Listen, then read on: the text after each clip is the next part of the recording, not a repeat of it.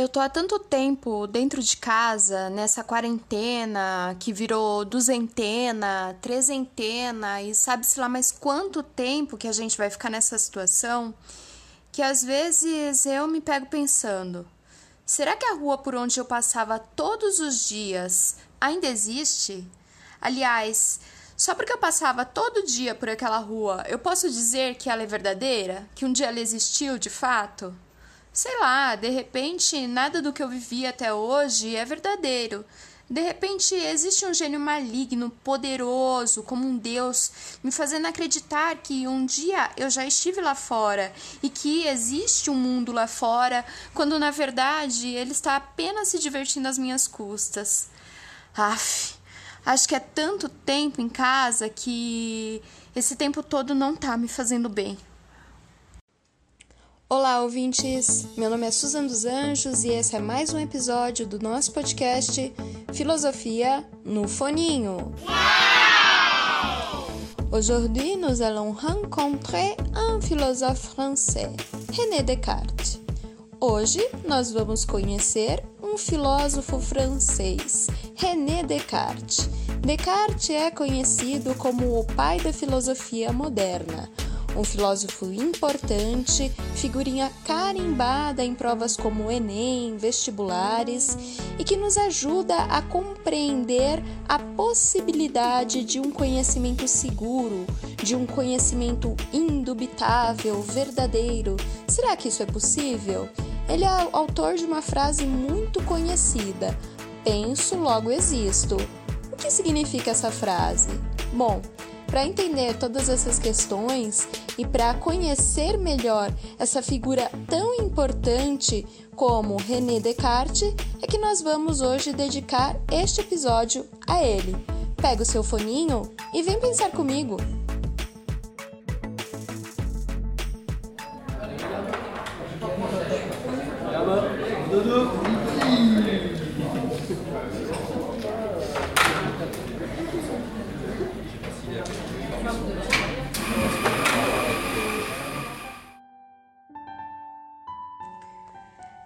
René Descartes nasceu em 31 de março de 1596, em La Haye, na França. Seus pais eram Joachim Descartes, advogado e parlamentar, e Jeanne Blanchard. De origem burguesa, Descartes perdeu a mãe aos 4 anos de idade, quando foi morar com a avó materna. Em 1607, foi mandado para o internato no Colégio Jesuíta La Flèche, onde teve toda a sua formação básica incluindo o seu currículo filosófico, com cursos que iam desde retórica e dialética até matemática, aritmética, metafísica, filosofia natural e tantos outros. Graduou-se em direito canônico e civil, porém nunca exerceu a carreira de advogado. Descartes preferiu atuar como soldado voluntário no exército de Maurício de Nassau.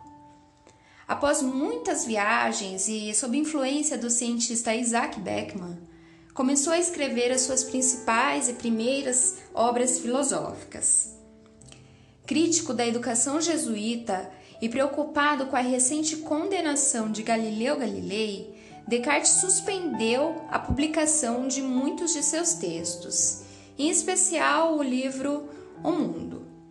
Mesmo assim, sempre se interessou em ser lido pelo grande público, o que o levou a publicar as suas principais obras em francês e não em latim, como era de costume. Isso também o levou a trocar longa correspondência com a rainha Cristina da Suécia e posteriormente a se juntar à sua corte em 1649. Essa viagem, porém, não lhe fez muito bem Descartes acabou adoecendo com pneumonia e faleceu em 1650 em Estocolmo. Dentre as suas principais obras, nós podemos citar O Discurso do Método, Regras para a Orientação do Espírito, Tratado do Mundo, Tratado das Paixões da Alma, Princípios de Filosofia, as Meditações Metafísicas ou Meditações de Filosofia Primeira obra que nos aprofundaremos um pouco mais neste episódio e muitas cartas. pai do pensamento moderno e criador do plano de coordenadas cartesianas que dá tanta dor de cabeça a tanta gente, e eu sou uma delas, Descartes é um filósofo fundamental. Ele marca uma forma de se pensar e também uma forma de se conceber a ciência, o conhecimento.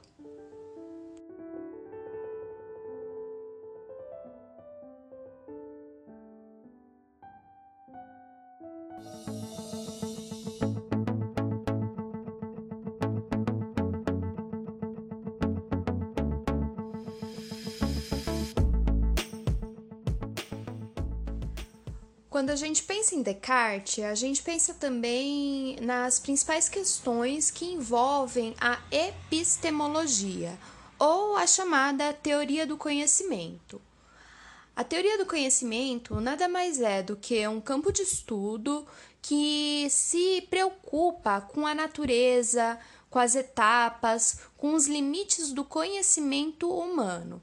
Ou seja, as questões que ela se coloca são do tipo: o que eu posso conhecer do mundo? De que forma eu conheço? É através dos meus sentidos, ou seja, através das minhas experiências empíricas, ou eu conheço o mundo através daquilo que eu posso pensar sobre ele, através da minha razão. Aliás, é possível conhecer com certeza, com segurança, alguma coisa? De certa forma, é possível dizer que todas essas questões foram, sim, pensadas e problematizadas por Descartes. Descartes foi um filósofo realmente hum, persistente em buscar um caminho seguro para o estabelecimento das ciências, o que significa que ele foi obstinado em encontrar a verdade. O Descartes ele tinha esse objetivo, estabelecer um conhecimento de fato seguro. E a gente pode perceber esse objetivo já no comecinho das meditações de filosofia primeira, as suas meditações metafísicas. Eu vou ler um trecho desse texto para que a gente consiga pensar juntos e entender como que Descartes estabelece esse objetivo, encontrar verdades, fundamentar um conhecimento seguro, como o verdadeiro propósito da sua vida.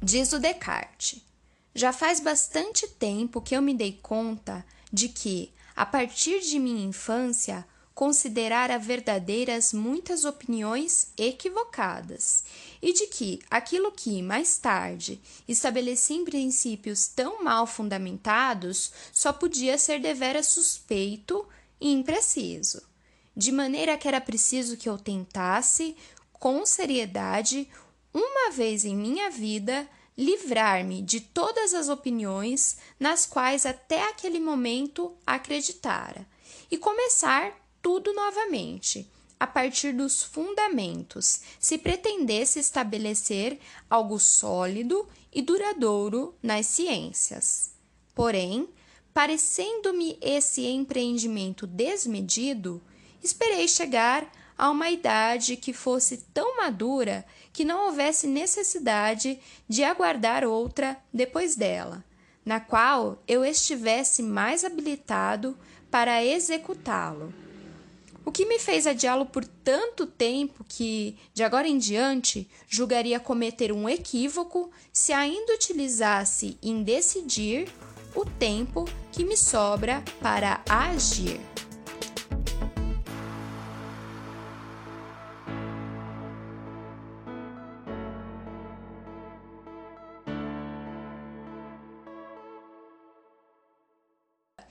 A ideia de Descartes é a seguinte: para que ele consiga chegar num conhecimento seguro, numa base sólida, como ele diz, em algo duradouro nas ciências, é necessário primeiro ele partir do questionamento, Então, ele precisa colocar em questão todas as suas antigas certezas para que só assim possa surgir uma verdade, algo confiável, algo que ele possa considerar como realmente indubitável. Esse procedimento de René Descartes, que a gente compreende como a dúvida hiperbólica ou a dúvida metódica, é um procedimento que parte uh, do ceticismo.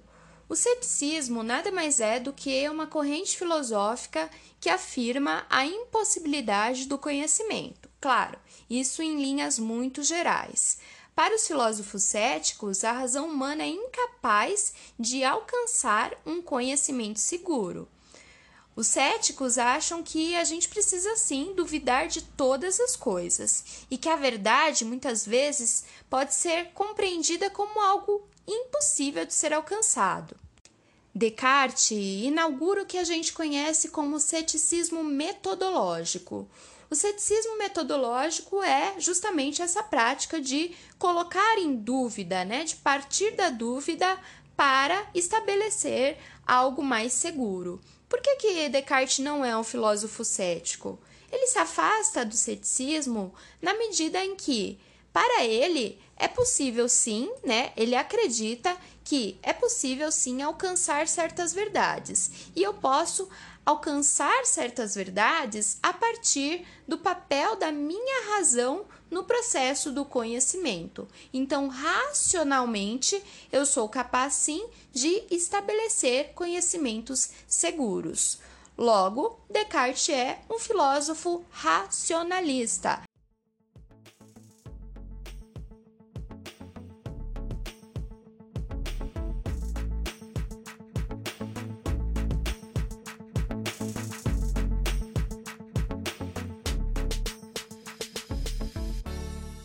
No seu livro Meditações Metafísicas ou Meditações de Filosofia Primeira, que é justamente esse trechinho, esse livro aí do trechinho que a gente leu agora há pouco, uh, o Descartes elabora alguns argumentos que dão a ele a possibilidade de alcançar uma primeira verdade indubitável, aquilo que uh, a gente não pode colocar em questão de jeito nenhum. A gente vai percorrer alguns desses argumentos justamente para mostrar como é que Descartes chega naquela sua famosa frase que todo mundo já ouviu pelo menos uma vez na vida: penso, logo existo. Essa é, só dando um spoiler, a primeira verdade que Descartes racionalmente consegue alcançar. Se eu penso, eu existo.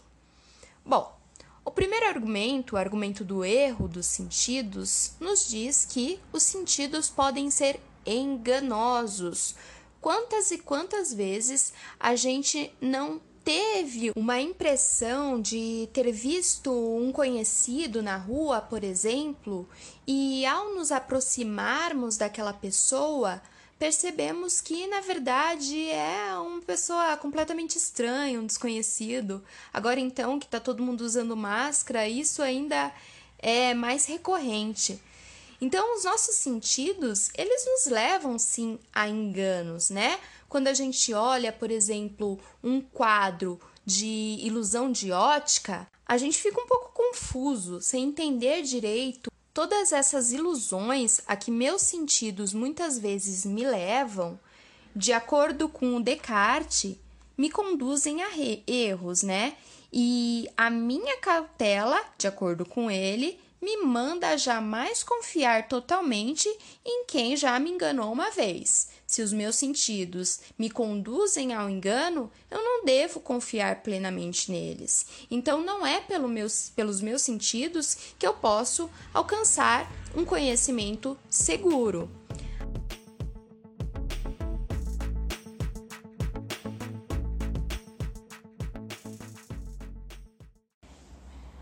Assim como os sentidos, para Descartes, a imaginação também nos conduz a erro. Por quê?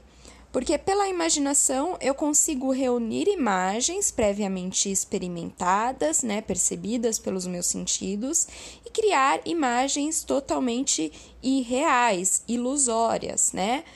Por exemplo, vocês já viram uma girafante? Não, nada mais é do que uma mistura de uma girafa com um elefante. Se eu te pedir para desenhar um elefante com um pescoço de girafa, provavelmente você vai conseguir fazer isso. Claro, alguns com mais habilidade para o desenho, outros com menos.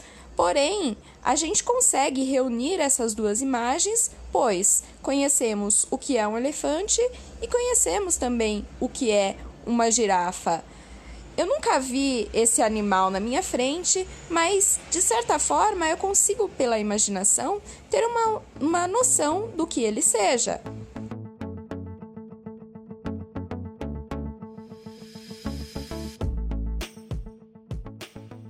Aliás, como é que eu posso diferenciar o que é sonho do que é realidade?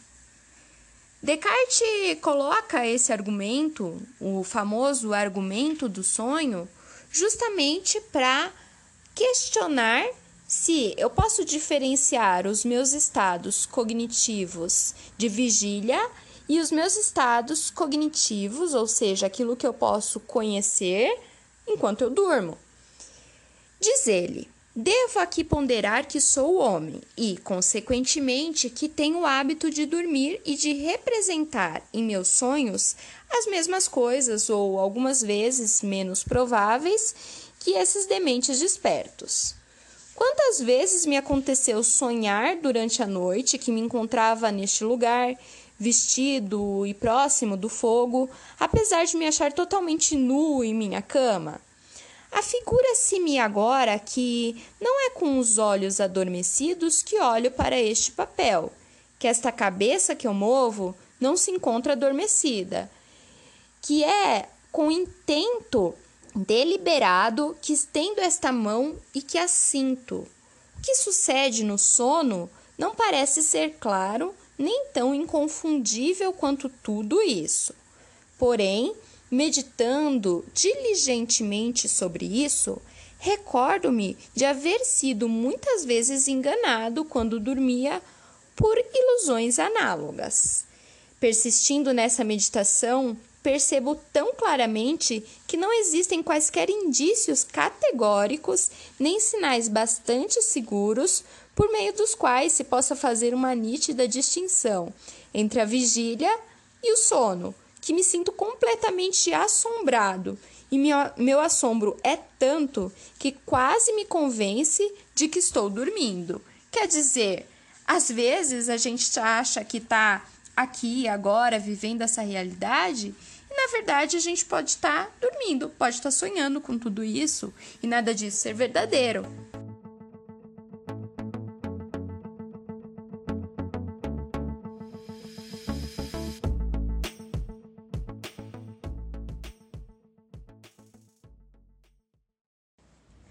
Da mesma forma, suponhamos, por exemplo, que o aqui e agora nunca existiu, que na verdade há um gênio maligno, uma espécie de Deus enganador, te fazendo acreditar que você está aí na sua casa ouvindo o podcast Filosofia no Foninho, quando na verdade não há nada acontecendo e ele apenas faz isso para se divertir às suas custas. Que garantia eu tenho de todas essas coisas, né?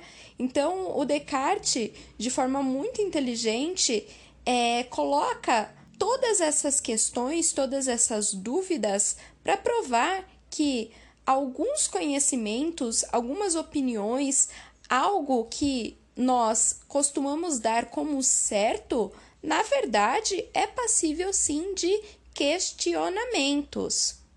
Porém, algo aí é uma verdade indubitável.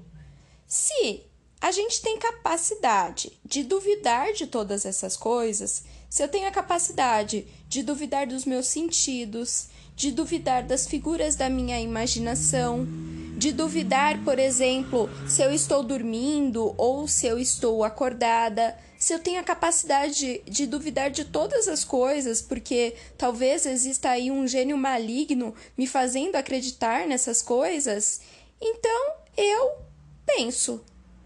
Se eu penso, eu existo. Essa é a primeira verdade indubitável que Descartes alcança cogito ergo sum. Esse termo, em latim, nada mais é do que eu penso, logo existo.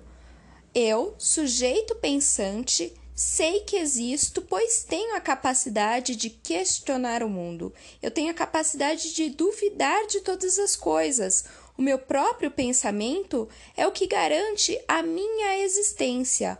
É a partir dessa primeira verdade, penso, logo existo, tão importante na filosofia de René Descartes que ele vai construir todas as suas outras ideias e todas as suas outras verdades. O pensamento, a, a ideia da existência, né, a partir do pensamento, é um postulado necessário para que a gente entenda que sim, podemos racionalmente alcançar certas certezas sobre o mundo, né? Então, nesse sentido, a certeza, a verdade é algo plenamente possível.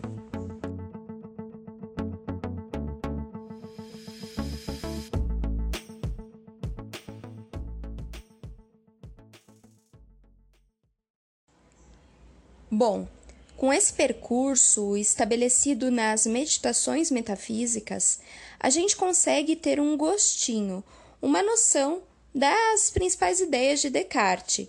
E para quem tem interesse, todos esses argumentos eles constam ali na primeira e na segunda meditação, o livro de Descartes é um livro fácil, ele quer ser compreendido. Então eu sugiro fortemente que vocês procurem e leiam as meditações metafísicas. Além de muito interessante, a gente consegue também, junto com o Descartes, colocando em questão muitas das nossas antigas certezas.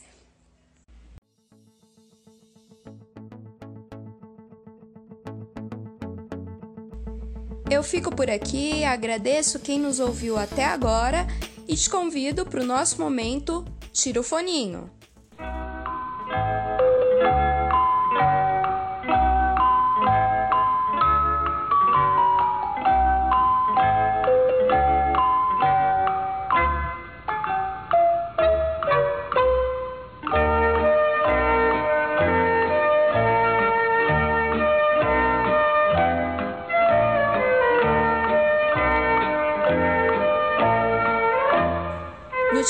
De hoje, a gente vai relembrar um clássico.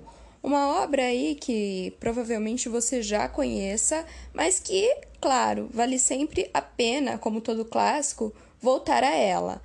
É Alice no País das Maravilhas. Alice no, no País das Maravilhas é um, um livro ou um filme, né? Vai do seu gosto que nos leva a viajar por um sonho ou será por uma realidade um pouco estranha, não sei, né? Alice no País das Maravilhas faz essa brincadeira da mistura entre o sonho e a realidade, algo que o Descartes também vai brincar, né? Vai colocar em questão a realidade e aquilo que eu experimento nos meus no meu estado onírico, né?